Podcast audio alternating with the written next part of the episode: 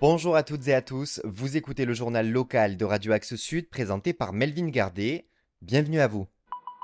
Au sommaire de l'actualité de ce mercredi 13 septembre, la présidente de région, Carole Delga, accepte de rencontrer le militant écologiste Thomas Braille, un ancien élu de Toulouse invité à comparaître pour viol, mais aussi le retour de grève probable sur le réseau Tisséo. À la une de l'actualité, bien sûr, du nouveau dans l'affaire qui oppose l'État et la région Occitanie aux militants opposés au projet d'autoroute A69. Rappelez-vous, lundi, les contestataires du projet avaient pris la décision de s'installer dans un arbre situé face à l'hôtel de région de Toulouse afin d'être entendus par Carole Delga. Eh bien cela a fonctionné puisque la présidente de région a adressé une lettre rendue publique au fondateur du groupe national de surveillance des arbres, Thomas Braille, qui est en grève de la faim depuis 13 jours. Dans celle-ci, elle indique accepter d'échanger avec les militants du GNSA et justifie sa position en faveur du projet.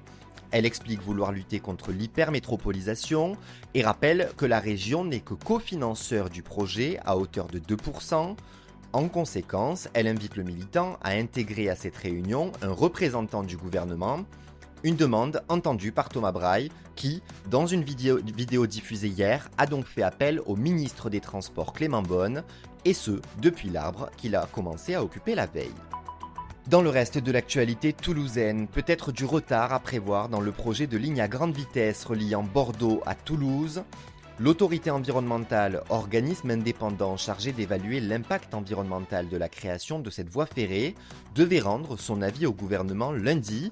Et si un avis a bien été publié, celui-ci ressemble davantage à un blâme adressé à SNCF Réseau qu'à un avis consultatif adressé au gouvernement. L'autorité regrette effectivement d'avoir reçu une étude d'impact non actualisée et incomplète qui comprend même des données obsolètes ou pauvres selon elle. L'organisation indique en conséquence ne pas pouvoir instruire le dossier et invite SNCF Réseau à en soumettre un nouveau. Cette branche du groupe SNCF s'est empressée d'indiquer qu'elle se mettait en ordre de marche pour apporter les précisions demandées et a donc choisi de faire profil bas. L'information dans la ville rose, c'est aussi une invitation à comparaître pour viol adressé à un ancien élu de Toulouse. L'AFP a révélé hier que Frédéric Brasilès, élu en 2014 sur la liste de l'actuel maire Jean-Luc Moudenc, va être jugé en 2024 par la Cour criminelle de Haute-Garonne pour 4 viols et pour corruption de mineurs pour des faits antérieurs à son élection.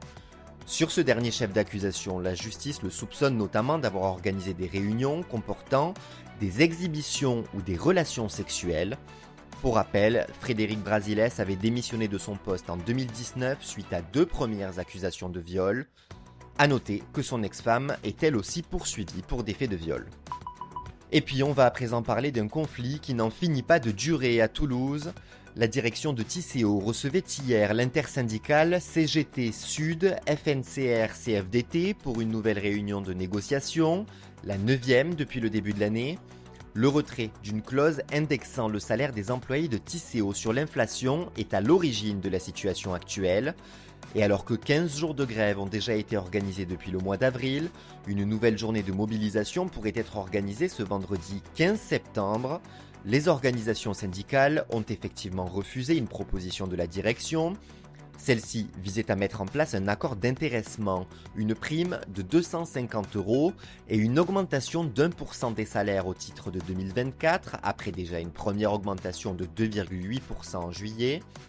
L'intersyndicale justifie ce refus par sa volonté de voir les salariés bénéficier de cette augmentation au titre de l'année 2023. La météo dans un instant. Cet après-midi, des éclaircies à prévoir malgré la présence de nuages. Il fera 23 degrés et la température chutera dans la soirée pour rejoindre les moyennes de saison avec 17 degrés au cœur de la nuit. Demain, jeudi, un ciel parfaitement dégagé lors de votre réveil qui se couvrira peu à peu dans l'après-midi où Météo France atteint 26 degrés. La soirée, quant à elle, devrait être lumineuse et douce avant la journée de vendredi qui s'annonce venteuse. C'est la fin de cette édition, merci à vous de l'avoir suivi. Le journal local d'Axe Sud, c'est tous les lundis, mercredis et vendredis à 12h30 et 13h30 sur le 105.1. Bonne journée à vous et à vendredi.